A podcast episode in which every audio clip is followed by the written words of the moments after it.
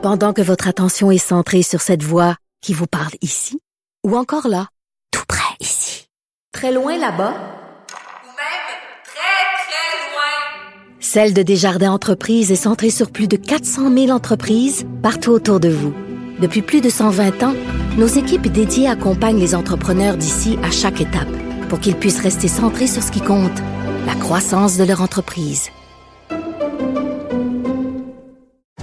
Parce qu'en immobilier, pour être à son affaire, suivez les conseils de nos experts. Via Capital, les courtiers immobiliers qu'on aime référer. Bonne écoute.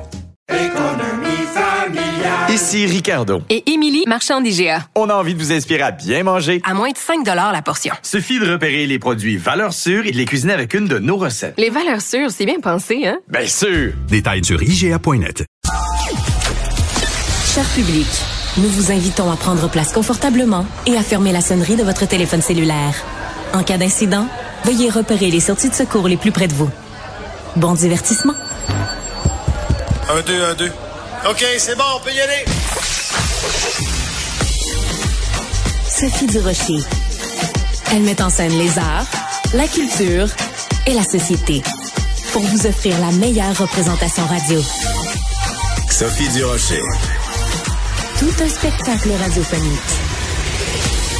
Bonjour tout le monde, j'espère que vous allez bien. Bon mardi. Écoutez, euh, je suis très contente de parler à Grégory Charles parce que régulièrement, c'est important de prendre des nouvelles de lui parce que euh, à tous les trois mois, il y a un nouveau projet. Puis là, tu dis, Grégory, qu'est-ce que tu fais? Là, je fais de la télé. Ah, maintenant, je fais de la musique. Ah, là, je sors un livre. Là, je fais un spectacle. Il est toujours, toujours occupé. C'est vraiment notre euh, Gilbert Bécaud. C'est l'homme de 100 000 volts. Il est au bout de la ligne, Grégory Charles, qui est pianiste, qui est comédien, qui est chanteur, qui est toutes sortes d'affaires. Bonjour, Grégory. Bonjour Sophie. Aimes-tu ma présentation?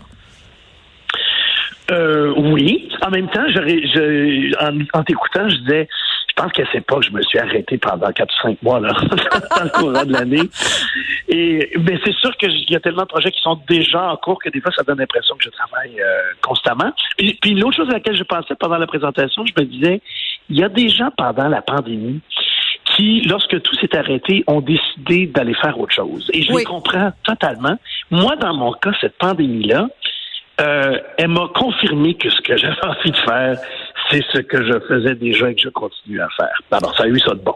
Oui, mais est-ce que ça veut dire que ce temps de suspendu euh, pendant la pandémie, ça t'a permis de faire le tri, d'éliminer des choses où tu disais ben ça, j'arrête parce que c'est plus moi ou alors je me suis trop euh, éparpillée. Est-ce que ça a eu cet effet-là de te recentrer vers quelque chose qu'on pourrait appeler l'essentiel?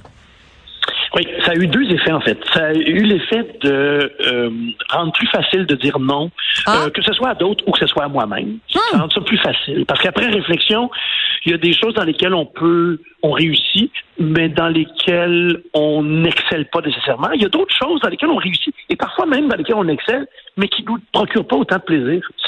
Euh, alors, ça a permis de faire ça, d'une part, mais il y a une autre chose qui est arrivée. C'est que ça, ça a créé chez moi une certaine urgence une certaine urgence de réaliser certains projets, euh, certaines grandes orientations. Et c'est pas juste la pandémie qui a fait ça. C'est aussi le fait que, comme bien des gens de mon âge, mes parents sont partis dans les dernières années. Oui. Et comme bien des gens de mon âge, là, je suis pas en train de dire que, que je me sens vieux, c'est pas ça. Mais je pense que je ne suis pas le seul qui, lorsque la génération qui nous précède commence à quitter, on arrête de calculer en fonction des années qui s'en vont vers l'avant et on commence à, on commence à calculer les années qui restent plutôt que plutôt que ce qu'on faisait auparavant parce qu'on se dit hey, moi mes parents sont partis à 80 il me reste donc tant d'années c'est pas comme ça que ça va se passer. Il y aura peut-être un accident il y aura peut-être d'autres choses on va peut-être vivre jusqu'à 150 ans. Mais c'est quand même comme c'est un truc on dirait que notre, notre cerveau commence à penser comme ça puis alors nos grandes orientations on a envie de les mettre en application je pense aussi aussi rapidement que possible Mais, mais tout ça est, était extrêmement sensé. Puis des fois, ça peut être dans ton cas, c'est évidemment euh, tes, tes- ton père, euh, ta mère d'abord et ton père ensuite qui sont euh, qui sont décédés. Mais ça peut être euh, tout simplement des amis. Euh, moi, euh, cette année, ben regarde, Denise Bombardier est décédée, Frédéric Bastien est décédé, des amis très proches. Et ben, c'était pas mes parents d'aucune façon. Mais euh, je me suis levée un matin puis je me suis dit Sophie, ça peut t'arriver demain matin, tu peux tu peux partir. Euh, et donc on est, on devient à ce moment-là dans l'urgence. Donc je comprends parfaitement ce que tu dis et, ça peut arriver à quelqu'un qui a 30 ans comme ça peut arriver à quelqu'un qui a 70 ans ce sentiment-là d'urgence. Donc je veux absolument qu'on parle de tes deux projets. Je sais que tu en as plusieurs mais parlons de ces deux-là. Euh, dans un premier temps, un spectacle qui va s'intituler 7 qui va être à la salle Wilfrid Pelletier de la Place des Arts du 15 au 18 novembre, mais aussi euh, dès le 5 octobre, un livre qui s'intitule Un homme comme lui, où tu rends hommage à ton père. Comment est venue l'idée de ce livre-là, Grégory? C'est drôle parce que les deux projets sont assez connectés. Le, moi, il y a, je vais parler du livre d'abord. Il y a dix ans, j'avais écrit, euh, j'ai écrit un livre sur ma mère. Oui. Et la- ma, ma motivation était simple. Euh, je trouve que ma mère est une belle représentante euh, féminine de sa génération. Euh, je me rendais compte que ma fille à moi, qui venait de naître, n'allait jamais la connaître à son plus féroce, et que je souhaitais euh, pouvoir la décrire pour elle, puis décrire aussi la relation que nous avions eue pour, pour que euh, elle puisse la, mieux la comprendre. Parce que c'est- c'est parfois facile pour une, une génération de regarder. euh, bon, je, bon, je ne suis pas une femme, mais je suis quand même capable d'imaginer comment une femme regarde euh, l'attitude, les gestes, les décisions d'une femme d'il y a 60 ans dans une société judéo-chrétienne qui avait certaines habitudes, puis se dire, mon Dieu, ça n'avait pas de bon sens. Mais des fois, quand on se fait raconter ces gens-là, on comprend un peu mieux leur motivation, leurs intentions, leur fort intérieur. Je voulais faire ça il y a dix ans pour elle. Et même si ma fille a connu davantage mon père qui a habité avec nous pendant quelques années, elle ne pouvait pas connaître sa vie. Mon père a, a participé à, à, à l'élan d'indépendance de son pays à la fin des, des années 50. Il a étudié aux États-Unis. Il a marché avec Martin Luther King pendant trois ans. il est hein? venu s'établir ici euh, au Québec dans un dans un endroit qui était en pleine ébullition, mais quand même dans un endroit plutôt euh, blanc, euh, très très francophone. Et il a il a rencontré l'amour ici et c'est ce qui a dicté le reste de sa vie. Il est devenu un acteur politique jusqu'à un certain point, mais surtout un acteur communautaire, un chef de, de famille, un, un- un- un citoyen, je pense, exemplaire. Et j'avais envie de raconter cette histoire-là à ma fille. Je, je pense que j'avais un peu envie de la raconter aussi au reste de mes concitoyens. Bien sûr. Parce, Parce que, que parce qu'on oublie, on oublie, c'est- on oublie ce que ça représente comme comme courage que de choisir.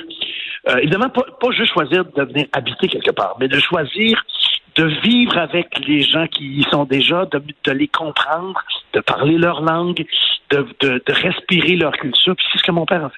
Oui, euh, et je me rappelle toi quand ton ton autre livre, donc le livre sur euh, sur ta mère était sorti, ben j'en avais parlé, tu t'en souviens dans le journal de Montréal, et j'avais dit ben tout le monde devrait lire ce livre-là dans les écoles du Québec parce que ça parlait euh, de ta mère et de ton père et de la façon dont tes parents t'ont élevé et de la façon dont ils ont valorisé l'éducation. Et je me souviens tes parents avaient déménagé pour que tu sois plus près de l'école où tu allais, pour que tu puisses avoir moins de voyagement pour aller à l'école. Puis là, ben c'est la rentrée scolaire ces jours-ci. Puis je me demande, évidemment, toi, ta fille Julia, elle évolue dans le système scolaire euh, québécois. Euh, quel regard, euh, Grégory Charles, aujourd'hui, pour qui l'éducation est si important? Puis tu t'es prononcé au cours des dernières années à plusieurs reprises. Quand tu regardes le système scolaire, rentrée 2023, tu penses quoi? Je pense que ça doit certainement pas être euh, facile, euh, Ouais. particulièrement pour les pour les éducateurs, pour les professeurs. Euh, la machine scolaire, plus que jamais, est devenue pas seulement une machine scolaire, mais aussi une machine de garderie. Euh, et, et puis je, je comprends parce que évidemment entre mes parents euh, et l'époque à, à laquelle ils ont vécu, où le plein emploi à l'époque, c'est le, le plein emploi des hommes. Et là maintenant, on est pratiquement au plein emploi des hommes et des femmes. Alors, on comprend ce que ça avait comme pression sur les familles, mais n'empêche que notre regard sur l'école est beaucoup... euh, est un en fait, j'ai envie de dire qu'il est lié à comment on occupe nos enfants quand on est comme, comme parents, on n'a pas le temps de s'en occuper. Et, et moi, la réflexion que j'ai, c'est moi, j'ai une fille qui n'a pas de difficulté d'apprentissage, puis elle n'est pas, elle est pas TDAH, elle n'est pas tout- toutes ces choses-là. Mais quand moi, je passe une journée avec ma fille à faire des activités, à faire de la musique, à apprendre, moi, moi, le, le légendaire gars qui dort jamais, je suis épuisé à la fin d'une journée, seul avec ma fille.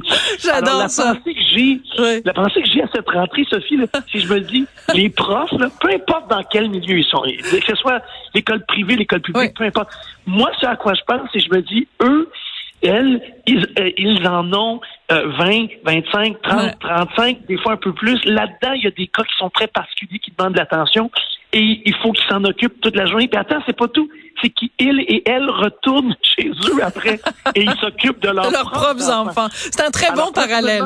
Ouais, 30 c'est Julia dans une classe. Ouais, c'est très bon. ça- C'est à ça que je pense. Moi, à ça que je pense à cette rentrée. À quel point, comme société, je suis pas sûr qu'on apprécie assez ce que ça représente que de passer une journée complète avec, avec un enfant, deux enfants, mais imagine euh, 20, 25, 30. Quel amour ça représente.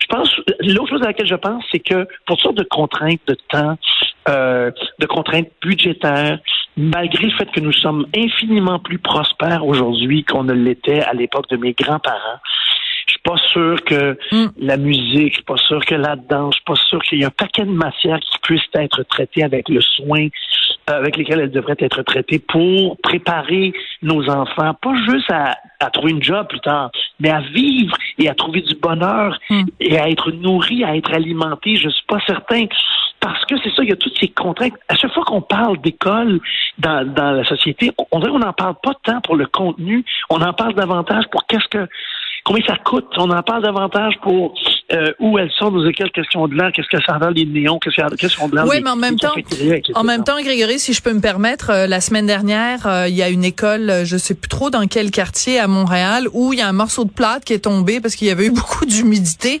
Tu sais, on a des écoles où il y a des morceaux de plâtre qui tombent sur la tête des élèves. Alors c'est sûr que moi aussi, j'aimerais ça faire des entrevues pour parler du contenu et de ce qu'on enseigne, mais quand euh, les, les écoles sont dans un état de décrépitude avancé, c'est sûr que ça aide pas. Écoute, euh, Grégory, je veux absolument qu'on parle parce que tu es super enthousiaste et j'adore, je pourrais te lancer sur n'importe quel sujet et ce serait absolument passionnant.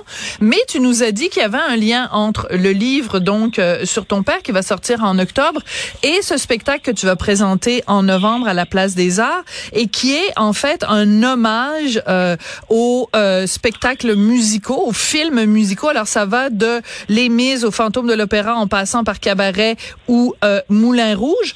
Euh, pourquoi? C'est quoi le lien avec ton père? Le lien, c'est que si mon père a réussi à s'intégrer dans notre euh, dans notre société euh, et avec ma mère, avec la famille de ma mère, c'est parce qu'il y avait évidemment des valeurs partagées. Hein, il y avait des dans, dans le cas de leur génération, il y avait des valeurs religieuses partagées, il y avait des valeurs familiales partagées, mais il y avait aussi la musique, ce langage euh, universel. Je te raconte une affaire hyper rapidement. Quand non, non, vas-y. Ouais. quand, quand ma grand-mère maternelle a rencontré mon père pour la première fois à Saint-Germain de Grantham, dans le comté de Drummond, où, euh, tu- tu- je te prie de me croire, il n'y avait pas beaucoup de gens basanés. Quand ma grand-mère a rencontré mon père, sa réaction n'a pas été d'être affolée ou de ne pas reconnaître. Ma grand-mère s'est mise à chanter Amen. Ben, qui voyons avait dans donc. le film Lilies of the Field avec Sidney Poitier. Et mon père a emboîté et ils ont chanté ensemble et leur relation amoureuse, mon père et ma grand-mère, a commencé de cette façon. Ah. Et alors, moi, ce que je voulais dire, mes parents étaient amoureux de, de comédie musicale, que ce soit en film ou que ce soit euh, au cinéma ou que ce soit sur, scène. Mais ce que, ce que je veux surtout dire, c'est à quel point cette forme-là, et je comprends qu'il y a des gens qui n'aiment pas ça du tout, mais cette forme-là a servi d'abord de langage universel pour Très rapprocher des gens, a très souvent, très souvent attaqué des, des sujets sociaux difficiles sur la santé mentale, sur l'homosexualité, sur toutes sortes de choses, sur, sur la, la condition féminine, sur le rapport entre les classes sociales. Très souvent, sous le couvert d'un peu d'humour et de chansons, ces films-là, ces comédies musicales-là se sont attaqués à des sujets sociaux dont on avait besoin de parler. On avait besoin de la cage aux folles.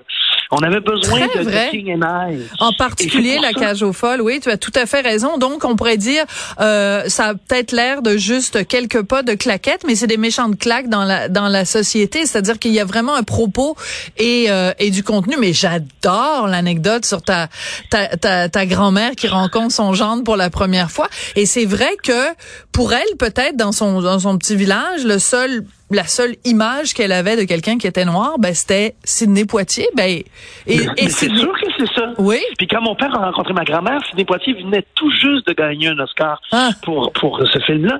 Alors, je sais que par, pour certains là, qui nous écoutent, peut-être ils vont se dire ah moi les comédies musicales, là, j'en, moi j'en peux plus, j'haïs ça, et, et je comprends totalement. Mais il y, a- il y a toujours un regard à poser qui est différent sur n'importe quel genre. Euh, Le baseball, c'est un sport que pas tout le monde aime, a servi à émanciper en termes de, de race Oui. l'ensemble de l'Amérique. Bon, ah, puis pourtant, c'est juste du baseball. Alors, la même chose est vraie pour, pour la musique, pour la comédie musicale, pour le film musical, où tous ces sujets-là ont été traités, des fois avec un peu de bonhomie, avec un, avec un peu de tendresse, avec un peu de, de- euh, un petit caractère un peu superficiel. Mais pourtant, ça fait réfléchir. Le théâtre fait réfléchir, mais évidemment. Il fait réfléchir, je dirais même plus en profondeur encore. Les séries télé font, font ça. Tous. Mais le fait de le faire en musique, et, et, et ensuite de ça, de prendre conscience qu'une grosse partie de notre répertoire, du peu importe la langue, du répertoire qui nous reste, qui nous émeut, qui nous fait, qui nous fait avancer, est tiré, comme la quête, mettons, tiré Ah. de l'homme de la Mancha. Ben oui. Là, non, on se sent transporté alors que dans le fond, ce n'est qu'un petit extrait Ouais. d'une grande. On le chante-tu ensemble? Est-ce qu'on le chante ensemble? Rêver un impossible rêve, porter le chagrin des départs, brûler d'une impossible fièvre, partir où personne ne part, telle les maquettes. Quoi?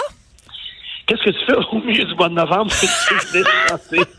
Non, euh, parce que tu vois, les gens en équipe, les, les gens de l'équipe en studio sont en train de me regarder et de me fusiller du regard parce qu'ils savent que je, je suis interdite de chansons à Cum parce que les gens ont tendance à zapper et à aller voir ailleurs quand je chante. Grégory, c'est toujours un plaisir euh, de te parler. Euh, je m'ennuie déjà de nos franches discussions qu'on avait au Monde à l'envers. Alors, on se retrouvera peut-être à un moment donné dans une émission qui s'appellerait Le Monde à l'endroit. Merci beaucoup, Grégory. Pas? Merci Et- à toi, Sophie. Bonne rentrée. Merci, on a hâte de lire ton livre et on va certainement aller voir le spectacle 7 de Broadway à Hollywood. Merci Grégory Charles. Merci, bonne journée.